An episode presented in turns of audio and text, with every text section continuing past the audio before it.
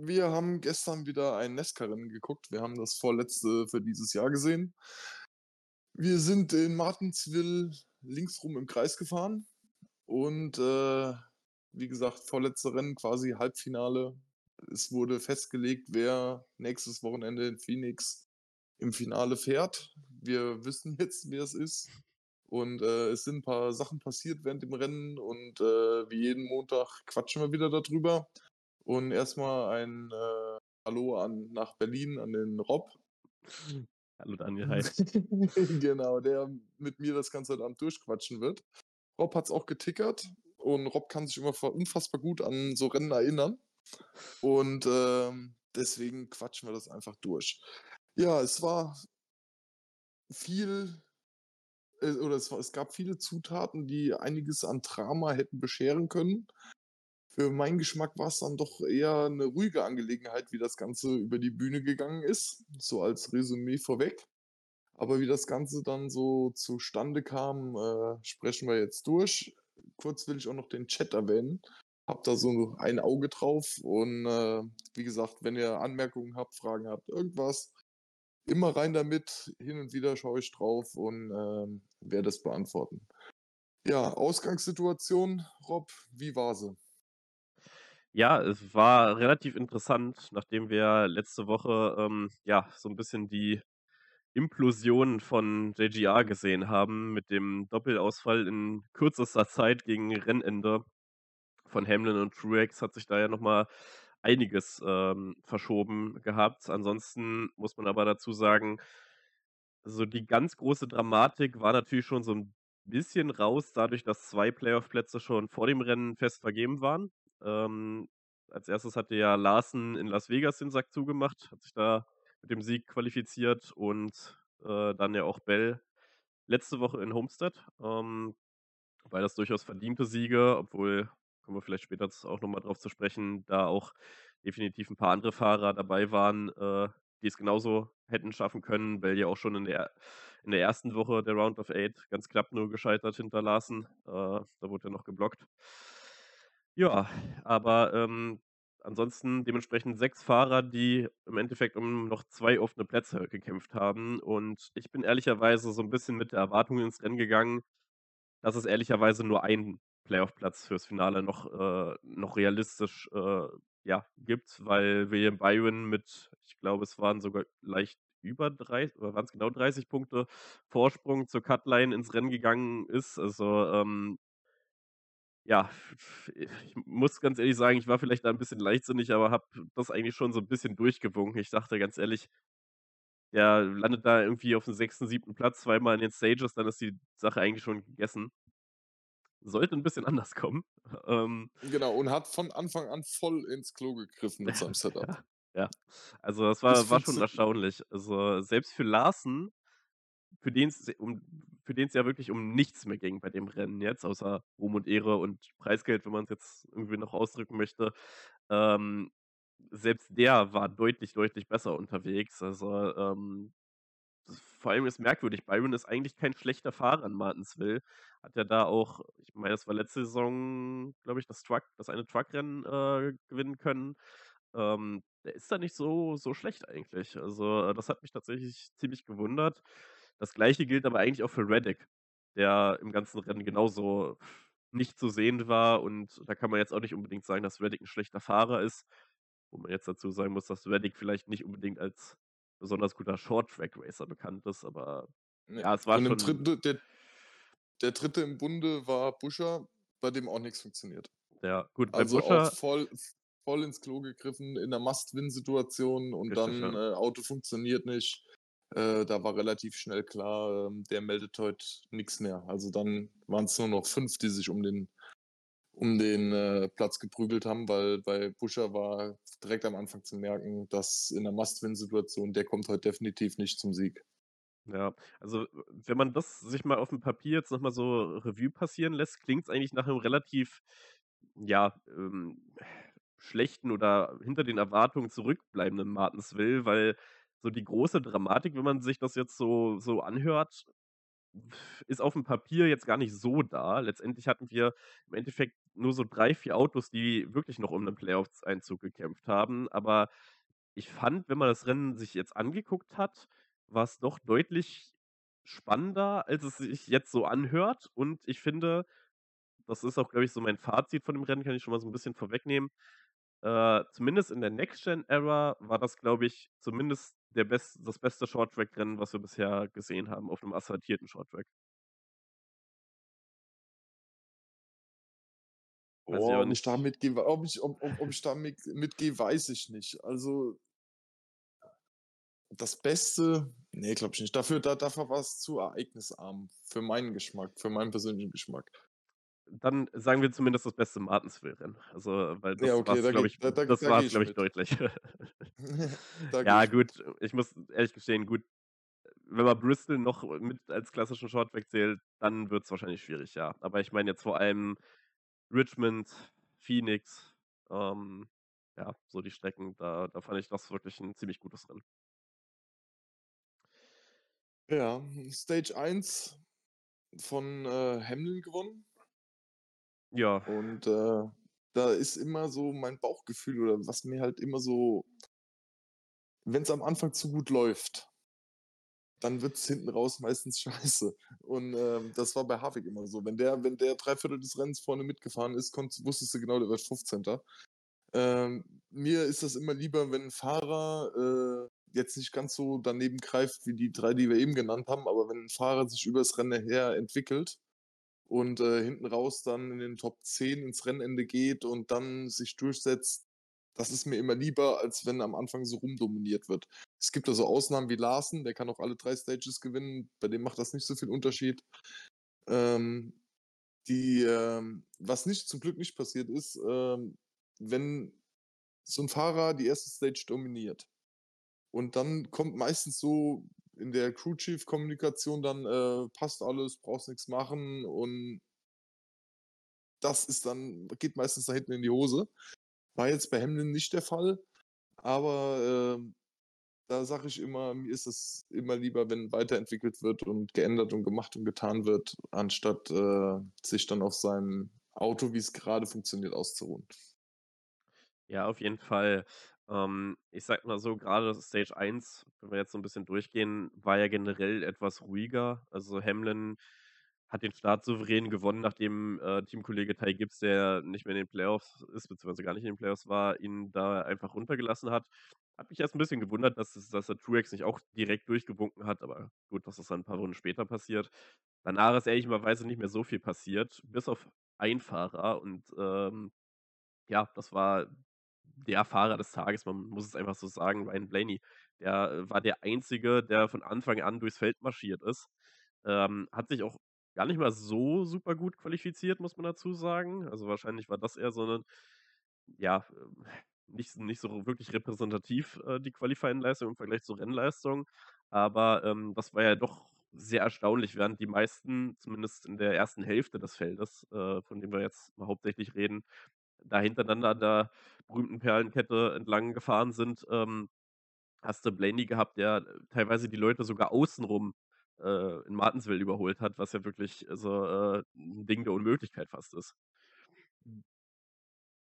Ja, also das, äh, fand ich auf jeden Fall recht recht auffällig. Ansonsten, ja, vorne ist jetzt nicht so wirklich viel passiert. Ansonsten hat man noch eine Caution, ähm, da sind sich ja, äh, Bowman, Harrison Burton 'n bisschen ins Gehege gekommen. Da, äh, wurd's 'n bisschen brenzlig, weil, äh, Hamlin ja kurz dahinter war. Äh, davor war die zu überrunden und die da um 'nen potenziellen Lucky Dog gekämpft haben.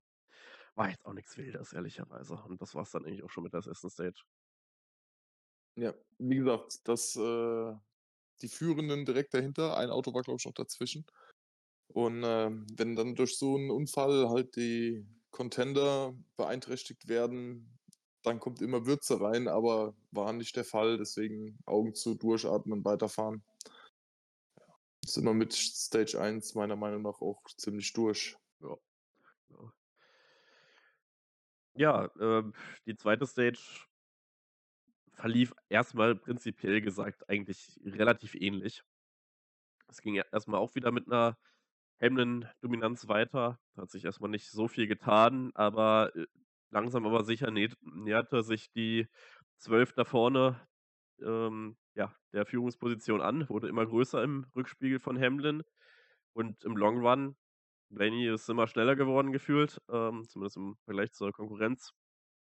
Und irgendwann so ziemlich ich glaube, ziemlich genau zur Stage-Mitte war's dann eben so weit, dass er ihn eingeholt hat und dann auch überholt hat. Äh, war beeindruckt, äh, dass Blaney eigentlich in so gut wie allen Überholmanövern und Duellen, die man so hatte an dem Tag, wirklich ziemlich fair geblieben ist. Also, ähm, da da wurden nicht mal so die die wirklich krassen Bump and Runs ausgepackt oder so. Ich meine, das wäre jetzt auch nicht per se unsportlich oder so, das gehört in Martinsville dazu, aber er hatte so 'n gutes Auto, er war gar nicht gezwungen, großartig irgendwie die Bumper einzusetzen.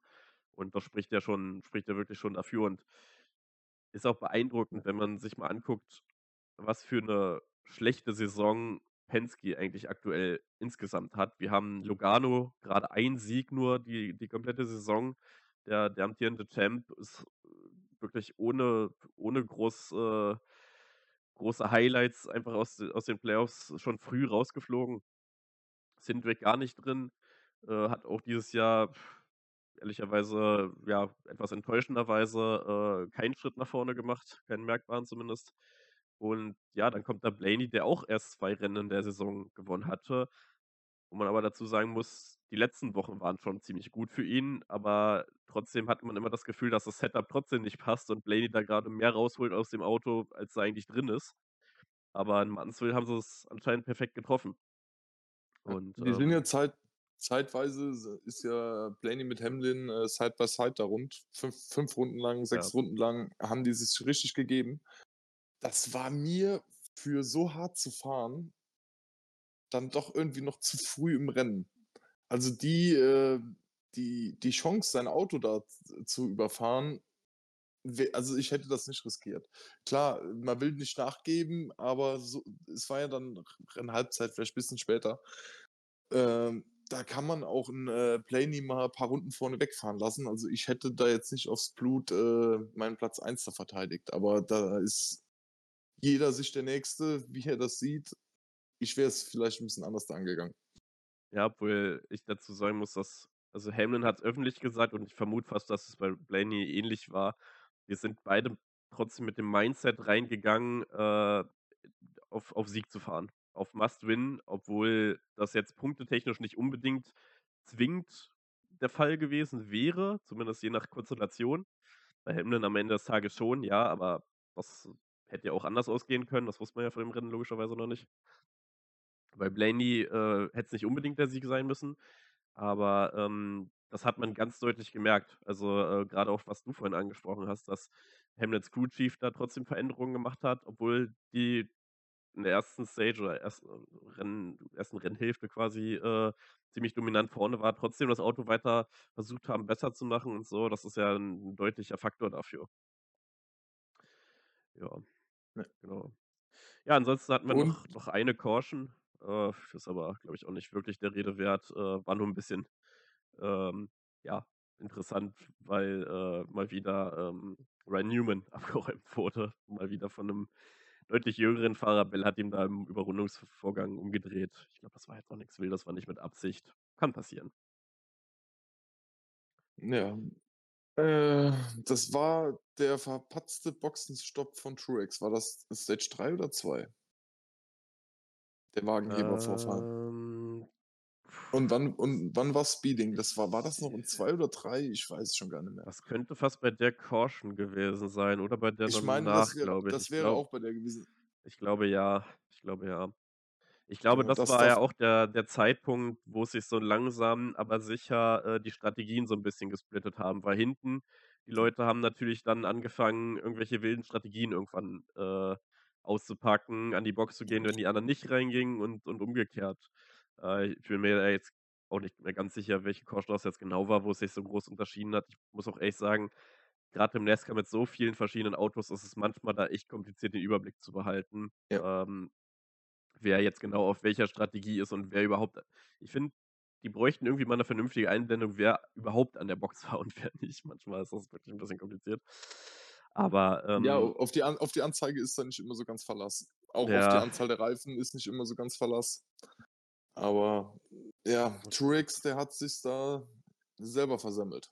Also in Ja. Martinsville auf dem Short Track sich ganz hinten wieder einreihen zu müssen, Ja, das das das, äh, war's. das Genick, das war's. Da waren wir dann nur noch in 'nem Dreikampf.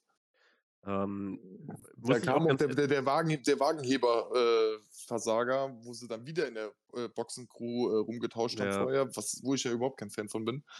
Ähm, wieder rumge rumgetauscht haben. Der Wagenhebermann, äh, der Jackman war neu und, äh, versenkt dann. Der äußere Wechsel hat noch geklappt, der innere Wechsel, da hat's dann Sekündchens gekostet, hat den Bock aber dann auch nicht mehr fett gemacht. Ne, ich glaube, das war auch der Stopp nach der Speeding Penalty. Das war war dann eh eigentlich schon wie du sagst, war eh schon vorbei. Obwohl ich diese Speeding-Strafe wirklich super interessant fand, weil ich also, ich weiß nicht, wie so was passieren kann. Ich habe es habe es noch mal tasche tatsächlich, ähm, äh, nachgeschaut. Anscheinend war's, ähm, im Martinsville-1-Rennen dieses Jahr. Ich hatte das letzt gestern schon im Ticker geschrieben. Ich dachte, das wäre letztes Jahr gewesen, aber ne, es war, glaube ich, Martinsville 1 dieses Jahr, wo Ryan Preece auch denselben dieselbe Boxenposition hatte, ganz vorne nach dem gewonnenen Qualifying.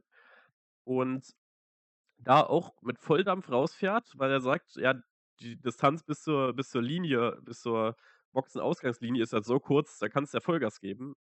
Aber das eben 'nen 'nen Irrtum war und er eben trotzdem, äh, geblitzt wurde. Und Truex hat im Endeffekt genau denselben Move gemacht und sich damit die Playoffs endgültig ru ruiniert. Also, äh, fand ich sehr merkwürdig irgendwie. Also, ähm, grade weil's halt nicht das 1. Mal ist, dass es das auf der Strecke aus diesem Boxenplatz passiert ist.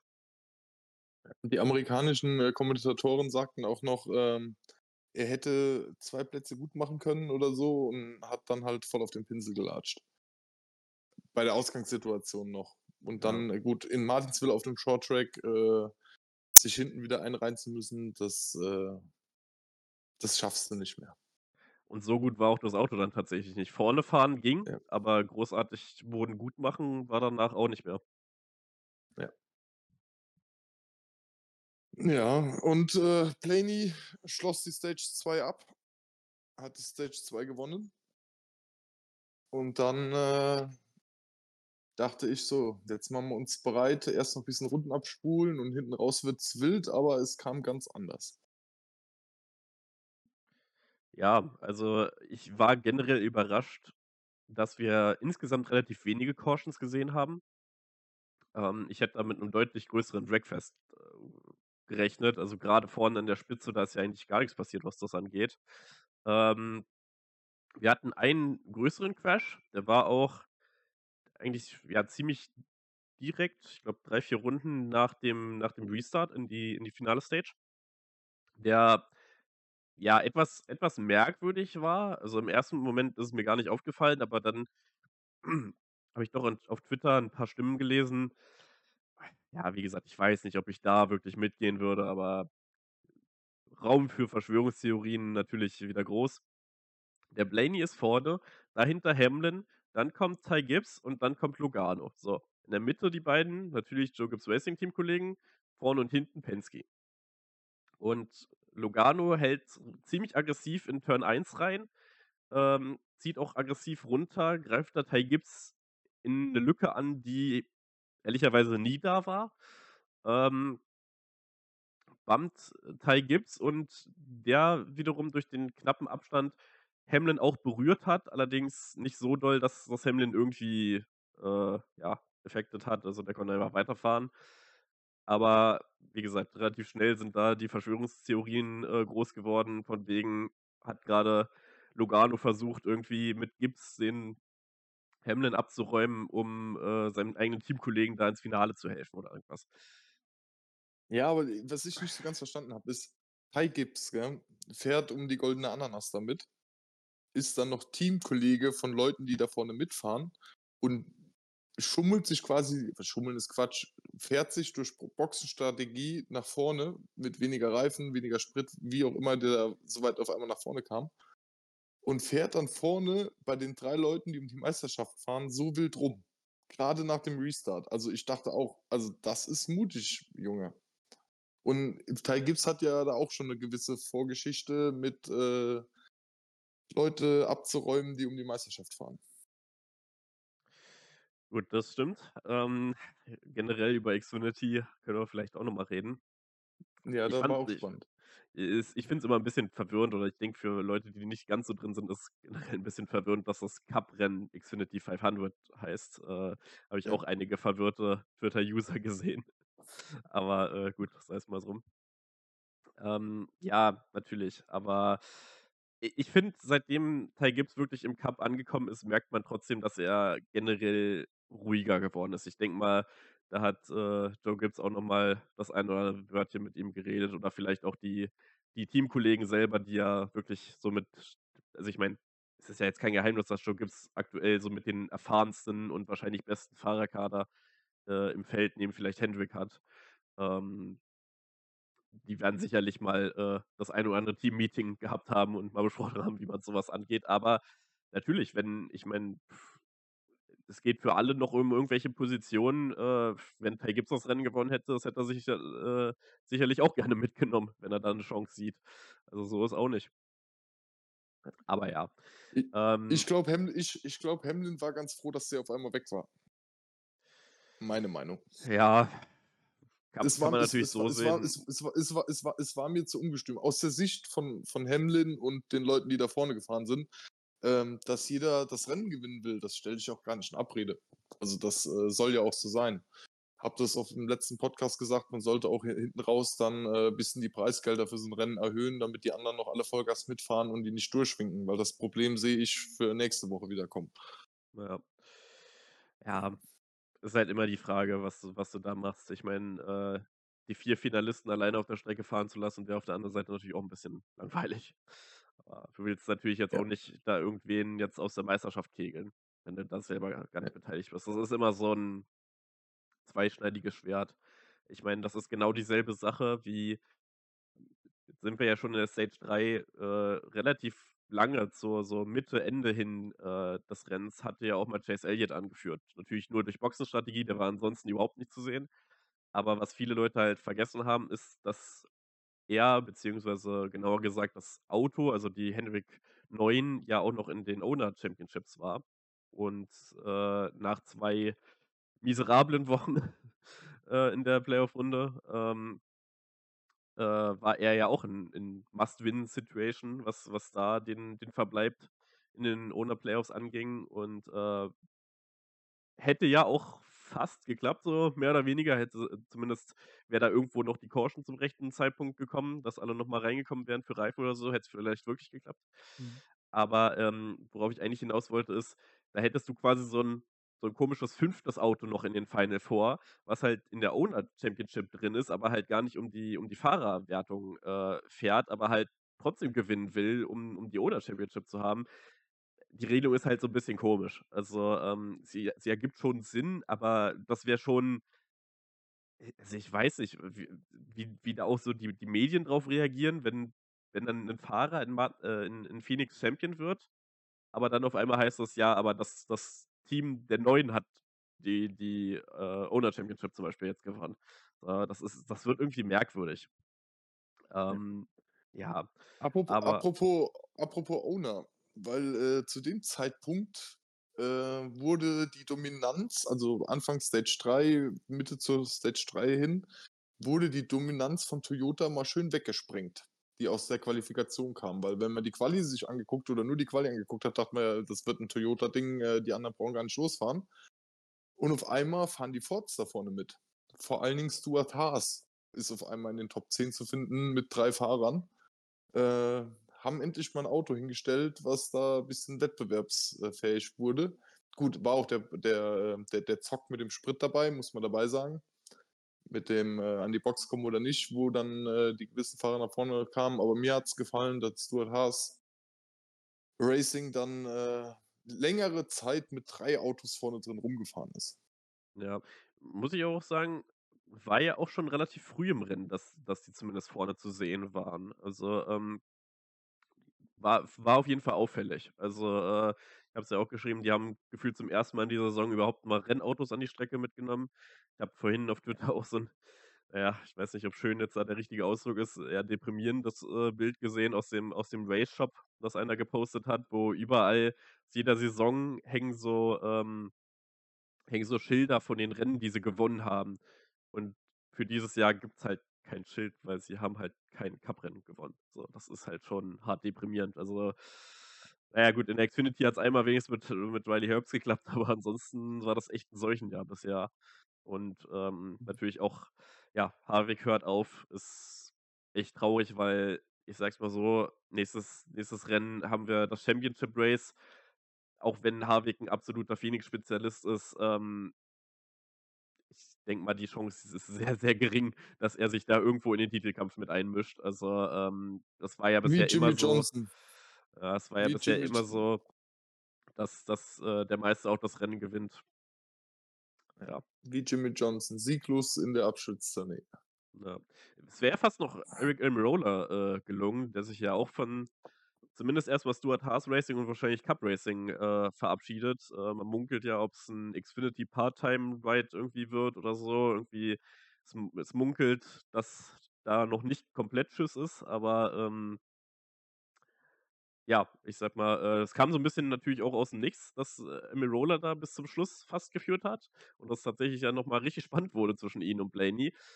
War natürlich auch wie wie Chase Elliott zuvor rein der Strategie geschuldet, aber kann man nix sagen. Also, äh, der Zock ist fast perfekt aufgegangen. Am Ende des Tages wird er Zweiter und ich denke mal, das ist auf jeden Fall noch mal 'n richtig schönes Ergebnis, ähm, was wahrscheinlich das letzte, äh, gute Ergebnis für ihn sein wird. Ähm, ja, also 'n solider Job. Ich meine, aus Sicht von 'nem Stewart-Haas Racing-Fan, Almirola-Fan wär's natürlich echt schön gewesen, auch da vielleicht zur Verabschiedung dann noch mal den Sieg einzufahren. Aber ich denke mal, trotzdem kann man da mit 'm 2. Platz sehr zufrieden sein und, ähm, ja, Blaney äh, hat's am Ende, kommen wir mal drauf zu sprechen, verdient gewonnen. Äh, hatte mit Abstand das beste Auto, hat's am mit Abstand am besten gemacht. Äh, hatten echt 'n paar richtig, richtig schöne Duelle mit Hamlin, äh, grade nach den Cautions immer. Davon hatten wir ja dann noch, ja, 2 weitere, ähm, Also, der Wiggle der Wiggle war schon hart. Also, das war schon höchste fahrerische Kunst. Also, wir Ja. reden über den kleinen Anschubser, wo das Heck dann, äh, ziemlich stark hin und her, äh, geschwankt ist und er am Lenkrad wahrscheinlich richtig hart gerudert hat und die Karre nicht verloren hat. Ja. Kein böswilliger Schubser, ist aus der Lameng passiert. Ja, ansonsten, ähm, 'ne Sache, die ich ehrlicherweise ziemlich ziemlich negativ finde. Wir hatten 'nen Zwischenfall kurz nach der 1. Caution zwischen Logano und Ty Gibbs war Ty Gibbs wenig später wieder umgedreht, diesmal allerdings von Carsten Hocevar. Und na ja, ich sage es mal so, Carsten Hocevar ist aktuell ja noch Ersatzpilot für Noah Gragson bei Legacy Motor Club, ähm, und, äh, wird ja nächstes Jahr Vollzeit-Cup-Pilot für Spire. Aktuell in den Truck-Playoffs, fährt nächstes Wochenende um die Championship und war ja zumindest bis zum letz bis zur letzten Saison immer mal wieder dafür bekannt, hier und da mal so 'n bisschen die mentale Kontrolle zu verlieren, würde ich mal sagen. Hat seine Kontrahenten, wenn die ihn zu sehr, na ja, genervt haben, dann gern auch mal in 'n Zaun gefahren und letztendlich hat er genau das mit Gibbs gestern gemacht. Ähm, Gibbs hat fairerweise auch relativ aggressiv, äh, da einmal reingehalten beim Überrunden, war jetzt aber trotzdem, würde ich sagen, noch, äh, vertretbar. Das war jetzt auch nix, was jetzt absolut über der Linie war. Es war hart, unnötig hart, aber das war's dann im Endeffekt auch. Und, äh, na ja, ich sage mal so, Hocevar macht kurz 'n Profess Prozess mit ihm und dreht ihn einfach um. Das sollte er sich im Cup, glaube ich, schnell abgewöhnen und ich dachte, wir wären über den Punkt auch, äh, hinüber, weil er das in der Saison, soweit ich mich erinnere, eigentlich sich abgewähnt hatte. Aber, ähm, komplett unnötig und im Cup wird er dafür die Rechnung zahlen, wenn er so so weiterfährt. Da wird er zum Ross Chastain, äh, und so gewinnt man keine Meisterschaften. Also, ähm ja. Ansonsten, Wie alt ist ja 'n der wie alt ist 'n der überhaupt? 22, Ah, 23? 20, glaube ich, Oder äh, der oder? ist 20 erst, gell? Ich glaube, Hocevar der ist noch sehr jung. der ist super jung, ja. Der ist 20, ja, genau, wie ich gesagt, 2003er Jahrgang. Mhm. Ja, also, ist ja alles ist ja alles schön und gut, aber wie gesagt, also, wenn er das mit anfängst mit Hamlin oder Truex zu machen, die lassen so was, äh, nicht mit sich machen. Also, dann Genau. ist da auch mal Ende. Ja, ansonsten hatten wir noch einen Dreher von McDowell, aber ist jetzt nicht der Rede wert. Ja, ansonsten ist das Ding dann tatsächlich in 'nem ziemlich, ja in 'nem ziemlichen Long Run, äh, mit Grün zu Ende gegangen, hat mich wirklich sehr überrascht. Ähm, nichtsdestotrotz war die Aggression im Feld dann am Ende doch deutlich spürbarer und was mir eben gefallen haben, die Bump and Runs haben deutlich besser funktioniert, als noch in den letzten Martinsville-Rennen der Fall war, weil da haben sie gar nicht funktioniert. Ähm, Goodyear hat ja neue neue Reifen mitgebracht und, ähm, ich finde, die haben ihren Job auf jeden Fall deutlich, deutlich besser gemacht. Ähm, die hatten auf jeden Fall, äh, Degradation, also sind sind abgebaut. Man hat ja auch auf der Strecke überall, äh, deutlich mehr Gummiabrieb gesehen. Man hat auch gesehen, dass die Autos sich wesentlich verändert haben im im Laufe der der Green Flag Runs. Ähm, ich habe jetzt da keine keine Daten, wie jetzt die Zeiten aussahen, aber ich gehe mal von aus, dass die Zeiten doch relativ schnell, relativ stark abgenommen haben. Ähm ja, ansonsten, äh, müssen wir natürlich noch über Der Top der der der Top-Job der Top-Job geht an den Crew Chief von Byron, an den Ingenieur von Byron und an die Crew von Byron, weil in die Phase des Rennens, wo wir jetzt reinkommen, hatte der wieder ein einigermaßen wettbewerbsfähiges Auto. Niemals 'n Siegauto, aber wettbewerbsfähig. Hätten die die Karre nicht wieder durch die ganzen Stagepausen plus die Chancen durch die Cautions die Karre halbwegs wieder so hingebogen, dass der mitfahren kann, ohne dass er Plätze verliert, wäre er nicht in die Situation gekommen, wo er jetzt später war. Weil wir müssen sagen, er hatte haben wir am Anfang erzählt, er hatte 'ne absolute Shitbox, mit der er unterwegs war. Und die haben die bis Mitte Stage 3 wieder hingebogen. Dass er im Feld mitfahren konnte. Es gab ja die Situation, dass solange Blaney führt und Hamlin nicht führt, äh, Byron, glaube ich, äh wie viele Punkte waren's nachher? 7 oder zwischen 6 und 7 Punkten immer Ja. überm Cut war. Ähm, und diese dieser Status quo war ja relativ lange. Und da war es für Byron wirklich viel wert, dass sein Auto wieder halbwegs funktioniert. Es war kein siegfähiges Auto, aber es war 'n funktionierendes Auto. Und ich finde, sie haben auch 'n guten Job gemacht, ihn die ganze Zeit so 'n bisschen zu informieren. So: „Was ist los? Pass auf, Hamlin ist auf Platz 3, der kann die Punkte, die er bräuchte, nicht gut machen. Wir müssen nur zusehen, dass wir nicht 6 Plätze verlieren, dann sind wir gut. Fahr einfach weiter, ist egal, du wirst überrundet“, was er jetzt zum Schluss noch wurde. Ist zwar nicht schön, aber war in dem Fall komplett egal. Fahr einfach zu Ende, Ja. passt passt trotzdem, wird eng, aber passt. So so so muss man mit 'nem Fahrer in der Situation, finde ich, reden. Das war das war wirklich sehr gut. Ich fand auch die Kommunikation, obwohl man gemerkt hat, Byron ist natürlich mega angepisst. Also, äh, das das war ja klar. Aber, ähm, ich fand trotzdem die Kommunikation grade von seinem Crew Chief sehr, sehr gut. Hat sich da mehrfach für für entschuldigt, dass das Auto eben nicht so gut ist, aber hat die trotzdem motiviert: „Ey, komm, wir ko wir kommen trotzdem noch ins Finale. Wir haben genügend Punkte Vorsprung. Fahr einfach da dein Ding zu Ende, passt schon.“ Ähm, obwohl's irgendwo 'ne Zitterpartie wurde. Aber, ähm, ja, ich denke mal, mit 'nem blauen Auge davongekommen und kann jetzt Fokus auf auf Phoenix richten. Ja, und er hat ihm ja versprochen, dass er ihm für Phoenix 'n besseres Auto hinstellt. Ja, ich meine, wäre auch von Und auszugehen, dann und weil dann und dann ist man und dann ist man Hamlin und sitzt in dieser, äh, wir sagen hier Zwickmühle, in dieser ich weiß nicht, ist euch wahrscheinlich auch 'n Begriff. Also, man man hängt da drin, man tut sein Bestes, aber man kann an der Situation nix ändern, außer Erster zu werden. Also, quasi durch Blaney und durch Byron in 'ne Must-Win-Situation gefahren worden. Oder, äh, zumindest, äh, solange Blaney führt, war die Situation so. Und, äh, dann fährt er konstant über so lange Green Flag nachher mit 4, 5 Sekunden Vorsprung vor einem her. Da muss man doch verzweifeln im Auto, oder? Ja, auf jeden Fall. Also, ähm, gut, es ist halt so 'n bisschen das eingetreten, was das Mindset war, Must Win. Ähm, ist halt für ihn jetzt so gekommen durch die Konstellation, die es gab. Es war allen klar, dass es passieren kann, aber es ist natürlich schon echt bitter. Also, äh, Hamlin, jetzt, wo er wieder raus ist, äh, ja, ich meine, er sträubt sich ja dann so 'n bisschen vor, aber nach aktuellem Stand wird er oder schreibt er zumindest die Geschichte weiter, dass er einer der, wenn nicht sogar der erfolgreichste F NASCAR-Fahrer wird, der aber eben alles erreicht hat, bis auf die Championship. Und, ähm, ja, ist bitter. Also, ähm aber gut, was was, äh sollst du machen. Im So ist Endeffekt für ist war's generell für ihn und für Toyota 'n ganz bitterer Abend. Ich meine, es sind Ja. 4 Toyota in der Round of Eight gewesen. Es kommt nur einer ins Finale.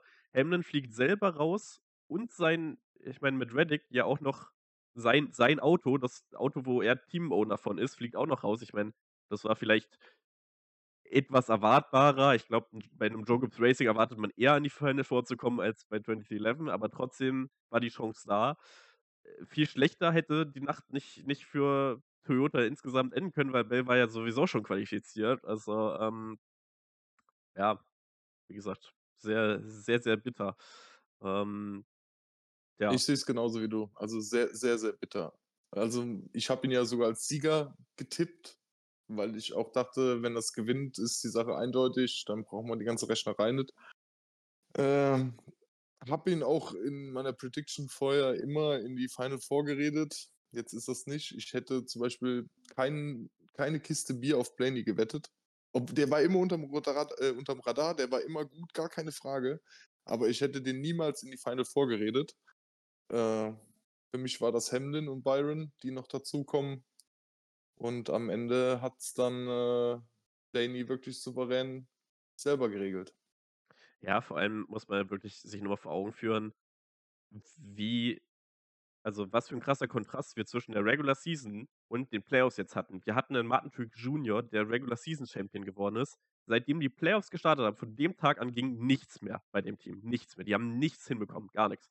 Ähm, wir hatten William Byron, der mega viele Siege, mega viele Playoff-Punkte hat, zittert sich jetzt auch grade noch so in die in die Final Four. Wir hatten 'nen Christopher Bell, der wieder 'ne super unscheinbare Saison fährt und genauso wie letztes Jahr auf einmal in den Playoffs anfängt zu gewinnen und steht auf einmal super früh in den Final Four. Wir hatten 'nen Ryan Blaney, super unscheinbare Saison, so 'n bisschen wie Logano auch letztes Jahr. Blaney fährt im Endeffekt Loganos Saison von letztem Jahr. Kann man kann man fast hier und da so 'n bisschen Vergleiche ziehen. Äh, fängt in den Playoffs genau das an zu machen, was er machen musste. Fängt an, hier und da zu siegen, fängt an, gute Resultate einzu v verbessert sich von Woche zu Woche. Und jetzt weißt du einfach gar nicht mehr, mit wem du gehen sollst im Finale. Gehst du auf die Leute, die, ähm, ja, halt schon die ganze Saison stark waren, wie 'nen Byron, den den den ich vielleicht in der Regular Season noch als einen der großen Favoriten gesehen habe? Oder gehst du mit den Leuten, die jetzt eben Momentum haben? Ich meine, 3 der 4, äh, Finalisten haben jetzt 'n Sieg. Ich meine, ähm, hm, ist jetzt natürlich auch 'n bisschen schwierig, aber grade Larson und und Blaney würde ich jetzt als die Fahrer betiteln, die grade so mit das größte Momentum haben, zumindest vom Gefühl her. Bell ist da irgendwo in der Mitte. Ähm, ja, also, ich finde das super schwierig, da 'ne Prognose rauszumachen. Dazu alle jung, ich äh, alle aus un ähm, unter 30 Jahre bis auf Larson, der ist, glaube ich, Ticken über 30. Äh, wir haben mit, äh, Bell und Larson z 2, die jetzt zum 2. Mal, ähm überlegen, ja, genau, zum zum 2. Mal in der Final Four stehen. Ansonsten Blaney und Byron, ähm, ja, ich weiß tatsächlich nicht, ob's offiziell ist oder noch etwas inoffiziell, aber, ähm, es sind ja mehr oder weniger, ähm äh, Brother-in-laws, also, äh, sprich, ähm na, wie heißt das deutsche Wort? Ähm, äh, ähm Über die Schwester. Genau, also, äh über die Schwe über die Schwester verbandelt. Ich weiß halt noch nicht, ob die ob die wirklich verheiratet äh, genau, ob ob die schon verheiratet sind oder ob sie nur langjährig zusammen sind in Anführungsstrichen. Aber auf Ja. jeden Fall, ähm, ja, war ja auch im im Interview ganz lustig, wo wo sie gesagt haben: „Hey, I'm I'm happy for my brother-in-law.“ Also, Ja. ähm aber gut, ähm, im Finale wird so was auch irgendwann ausgeblendet. Das könnte recht unangenehmes nächstes Familientreffen im Zweifel werden. Aber, ähm, ne, es passt schon. Also, generell finde ich, ähm, haben wir 'ne sehr interessante Final Four. Äh, ich finde auch größtenteils sehr sympathische Final Four. Ähm, ich muss sagen, ich freue mich eigentlich für jeden, der da, äh, jetzt gewinnt. Ich finde, die haben's alle auf ihre Art und Weise auf jeden Fall verdient. Ich denke, Larson kann man so 'n bisschen schon als Favoriten sehen, einfach weil er halt die Erfahrung hat, weil er eben auch als das Ultra-Ausnahmetalent, äh, gesehen wird. Aber wir haben ansonsten 3 junge Fahrer, die alle gezeigt haben, dass sie's mehr als drauf haben, nicht nur in dieser Saison, aber vor allem in dieser Saison. Es wird super schwer. Man kann natürlich noch sagen, ne, Byron hat, äh hat das 1. Phoenix-Rennen in dieser Saison gewonnen. Guckt man 'n bisschen weiter, sieht man auf der 2 Ryan Blaney, auf der 4 'nen Kyle Larson, auf der 6 Christopher Bell. Das also, Ja. puh, das, äh Ich was wa was was erwartest du denn? Er erwartest du so 'n eher langweiliges Finale wie die letzten 2 Male oder erwartest du 'n 'n wie wie soll ich sagen, 'n Wreckfest wird's nicht geben, also gehe ich mal nicht von aus, dass das passiert. Aber, ähm, dass es wenigstens, ähm dass man nicht nur die letzten, äh, 20 Runden gucken muss von dem Rennen, weil dieses Finale bringt halt's bringt's halt so mit wir hatten's eben schon mal kurz angesprochen, dass die anderen sehr, sehr passiv werden und es unter den 4 dann Hauen und Stechen gibt am Ende, wenn's normal läuft. Und, ähm, was sagt dein Bauchgefühl? Wird's wieder, äh, 'ne ruhige Nummer oder gibt's 'n absolutes Chaos? Ich sage es mal so, Eine das das Problem, was ich halt sehe, das wissen wir alle, es ist halt immer noch Phoenix. Ja. Ähm, grade mit den Autos dieser und der, ich finde auch größtenteils vorherigen Generationen, hat ehrlicherweise den meisten nie die wirklich ereignisreichsten Rennen abgeliefert. Und meistens war's auch so, wer den letzten Boxenstopp gewinnt, der da als 1. rauskommt, gewinnt am Ende auch das Rennen. War meistens der Fall. Deswegen glaube ich, äh, sind wir's alle so 'n bisschen ja, wir wir wollen eigentlich mal wieder 'ne andere Strecke im Finale sehen. Äh, da wurde ja grade auch wieder das Geschrei nach Homestead relativ laut, nachdem wir jetzt 'n sehr gutes Homestead-Rennen gesehen haben. Ähm aber trotzdem, um deine Frage zu beantworten ich wünschte mir, ich könnte halt sagen: „Boah, das wird das Finale der letzten 10 Jahre, das wird geil, das wird aufregend.“ Ich glaube es nicht. Ich glaube es Ich ehrlicherweise glaube es auch nicht. nicht. Es Ähm wird langweilig. ich ich glaube also, das höchste der Gefühle, glaube ich, wird sein, dass vielleicht 2 Autos wirklich vorne sich um um die Führung Abschießen. betteln. Vielleicht auch das, aber dass da wirklich zweimal härter um um die Führung kämpfen. Ansonsten werden wir wie immer, denke ich mal, die die langen Green Flag Stops sehen. Irgendwann wird's die Caution geben, die das Ganze zum Money Stop führt, die, äh, vielleicht 'ne Strategie aufmacht, äh, was vielleicht dann, äh, auch die die Möglichkeit ist, dass die derjenige, die 2, die vielleicht etwas weiter abgeschlagen sind, äh, irgend 'ne 'ne Hail Melon quasi, äh, mit der Strategie versuchen können oder irgendwas. Ja, aber ich ich denke, das Rennen wird früh schon abzeichnen, wer hier kompetitiv sein wird und ja, wer so 'n bisschen den Reddick, den Buescher aus aus dem letzten Rennen macht und halt dabei ist. Ich meine, wie gesagt, ich denke, stolz können alle auf die Saison sein, aber, ähm, tja, was was meinst du? Ich erwarte es auch eher langweilig. Aber langweilig ist es ja eigentlich nie. Es ist es es ist das Finale, aber ich erwarte es eher ruhig und absehbar bis halt kurz vor Ende. Ähm, wenn nicht da war war Thema Reifen in Phoenix 1 was? Ne, gell? Da war Thema Reifen eigentlich ist mir kommt mir nicht glaube zurück in nicht mehr, Erinnerung. also also, Also, wenn ich wenn wenn ich so was dazwischen grätscht wie Thema Reifen oder halt, äh, irgend 'ne 'ne Caution am Ende ich würde mir halt so was wünschen 2 vorne betteln sich so hart, weil sie beide 2 Runden vor Schluss vorne liegend sind. Auf Platz 3 fährt einer rum, die 2 vorne kommen sich ins Gehege und Platz 3 gewinnt. Das wäre so so 'n Traumfinale für mich. Oder halt 'n Kevin Harvick gewinnt und, äh wird wird nicht passieren, aber das wäre auch so so 'n Traumfinale. Harvick gewinnt das, äh, letzte Phoenix-Rennen und, äh, hinten dran, äh, kommt's zu der Situation, die ich eben grad schon beschrieben habe. Und, äh, ansonsten bin ich voll bei dir. Es wird dann über den Money Stop gehen, beziehungsweise über den Restart der letzten Caution. Irgendwo da br wird's dann r drauf hinauslaufen. Und wir Also werden wieder ein sehr def de defensives Feld sehen. Selbst wenn einer da, äh, 'ne Speeding Penalty fährt und ganz da hinten sich einreihen muss, ist der ganz schnell wieder auf Platz 4 vorne. Ja, das denke ich Weil die auch. anderen den weil die anderen alle durchwinken. Ich denke mal, was also, was ich mir vielleicht noch vorstellen könnte, wenn ich jetzt noch drüber nachdenke, dass vielleicht so ich finde, es gibt so 2 Duelle vielleicht, die man so 'n bisschen aufhypen kann. Wir haben so diese 2 ultratalentierten Dirt Racer mit, äh mit Larson und mit Bell. Also, viele haben ja auch davon über die Jahre geredet, dass Bell so 'n bisschen in den Fußstapfen von Larson, ähm, tritt und und ja, ähnlich drauf ist, sage ich jetzt mal, mit mit den ganzen Dirt Races, mit der ganzen Art und Weise, wie er fährt, dass er auch einer der Fahrer ist, der öfter mal die Möglichkeit hat, wirklich, ähm, hoch hohe Linien an der Wand lang zu fahren. Ich meine, gut, in Phoenix jetzt nicht unbedingt, äh, vonnöten, aber, ne, halt einer so dieser dieser Ausnahmefahrer ist. Und auf der anderen Seite haben wir eben dann, äh, Blaney und Byron, die erst mal halt, wie gesagt, quasi familiär so 'n bisschen, äh, mittlerweile zusammenhängen. Und ich finde auch so 'n bisschen ähnlichen Charakter vielleicht haben, so 'n bisschen die ruhigen Fahrer sind oder ruhigen Persönö äh, Persönlichkeiten, die jetzt nicht so so flashy sind, die nicht so jeden jeden Tag die Schlagzeilen machen, aber ja trotzdem ihre Siege einfahren, ihre guten Leistungen einfahren.